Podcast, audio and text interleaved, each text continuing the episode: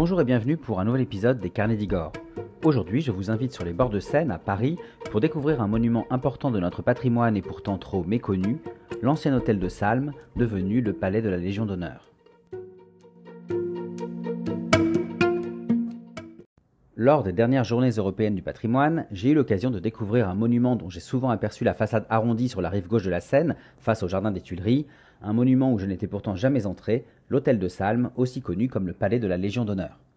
Bâti en 1787 dans un style néoclassique par l'architecte Pierre Rousseau pour le prince allemand Frédéric III de Salm-Kirbourg, l'hôtel de Salm, qui lui doit donc son nom, va, après sa mort en 1794 sous le couperet de la guillotine, accueillir de nombreux locataires.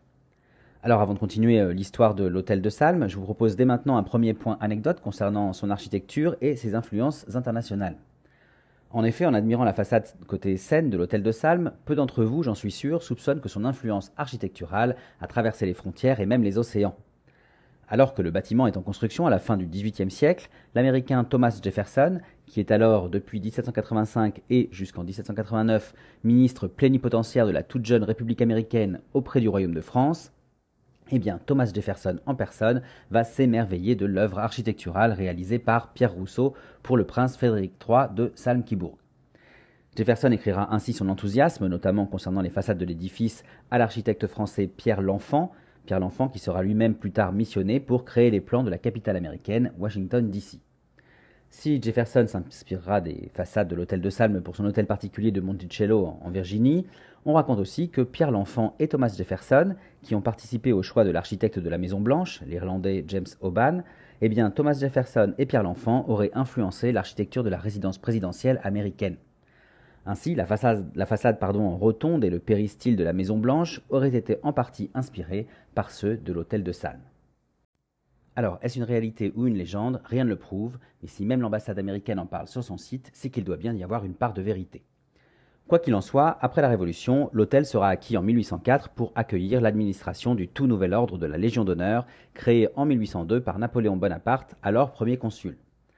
Nommé le 14 août 1803 grand chancelier de l'ordre de la Légion d'honneur, le premier d'une longue liste, Bernard Germain de la Ville-sur-Illon, comte de Lacépède, s'installe alors à l'hôtel de Salm, qu'on appelle désormais le palais de la Légion d'honneur.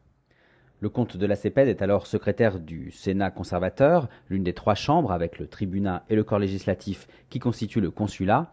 Vous savez, le consulat, ce régime politique instauré en France à la suite du coup d'État du 18 Brumaire de l'an 8, c'est-à-dire le 9 novembre 1799, un coup d'État qui mènera Napoléon Bonaparte au pouvoir. Alors, pour répondre à ces nouvelles fonctions, l'édifice va être restauré dès 1804 par l'architecte Antoine François Père. Plus tard, il sera rénové et agrandi à partir de 1855 sous le Second Empire par l'architecte Amédée Alphonse le Jeune.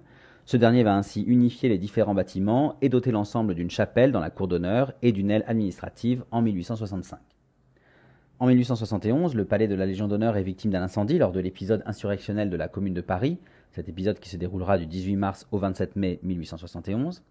Suite à cet incendie, il sera immédiatement reconstruit grâce à la volonté du général Joseph Vinois, le 18e grand chancelier. Pour rassembler les fonds nécessaires, ce dernier va faire appel aux membres de la Légion d'honneur et aux médaillés militaires, et sous la supervision de l'architecte Anastase Mortier, l'hôtel va retrouver sa superbe et ses fonctions dès l'année 1874. À travers ces rénovations, si les extérieurs ne changent pas, les décors intérieurs, eux, sont modifiés pour rendre gloire à la Légion d'honneur.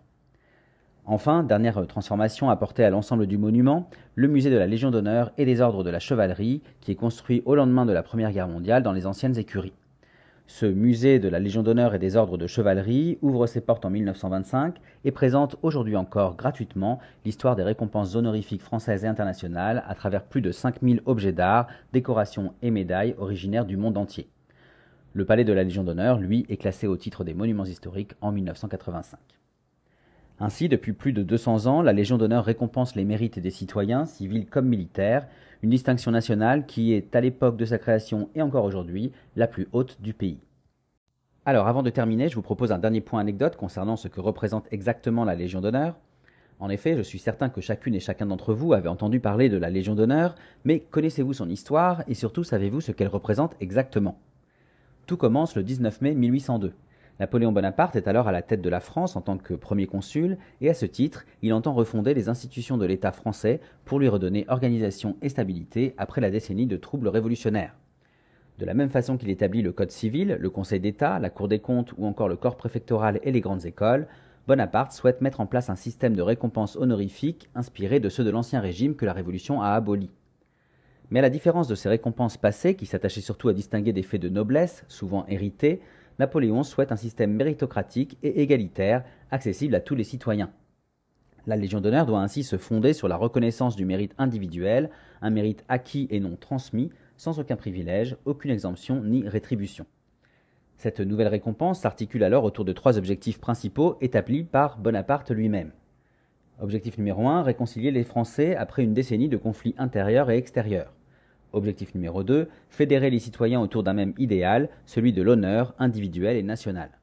Objectif numéro 3, unir le courage des militaires au talent des civils, porté par un État rassembleur uni et puissant. Ainsi, contrairement à ce qu'on croit parfois, la Légion d'honneur s'adresse à toutes et à tous, militaires, civils, quels que soient les métiers ou statuts sociaux. Un principe d'universalité qui reste, jusqu'à aujourd'hui, essentiel. Malgré cela, jusqu'au Second Empire, les trois quarts des récompensés sont des militaires. Avec Napoléon III, la Légion d'honneur s'ouvre plus systématiquement aux acteurs de l'industrie, l'essor industriel de l'époque n'y est pas pour rien, mais aussi aux personnes investies dans les œuvres sociales ou encore à celles du monde scientifique. Mais c'est la Première Guerre mondiale qui va marquer un vrai tournant pour la Légion d'honneur. Les nombreux sacrifices d'hommes et de femmes, civils ou militaires, mènent l'institution à ouvrir ses critères d'attribution. Il en sera de même après la Seconde Guerre mondiale.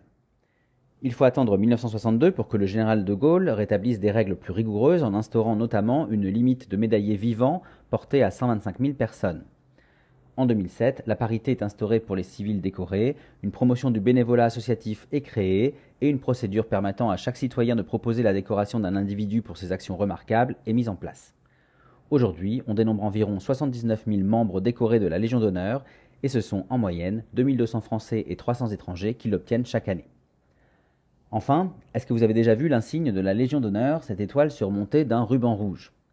Pour vous la décrire, je citerai ici la description faite sur le site officiel de la Légion d'honneur. Je cite L'insigne de la Légion d'honneur est une étoile à cinq rayons doubles, surmontée d'une couronne de chêne et de laurier. Le centre de l'étoile, émaillé de blanc, est entouré de branches de chêne et de laurier et présente à l'avers l'effigie de la République avec cet exergue, cette devise donc, République française. Au revers, deux drapeaux tricolores avec en exergue la devise de l'ordre Honneur et Patrie et sa date de création 29 Floréal en 10, soit le 19 mai 1802.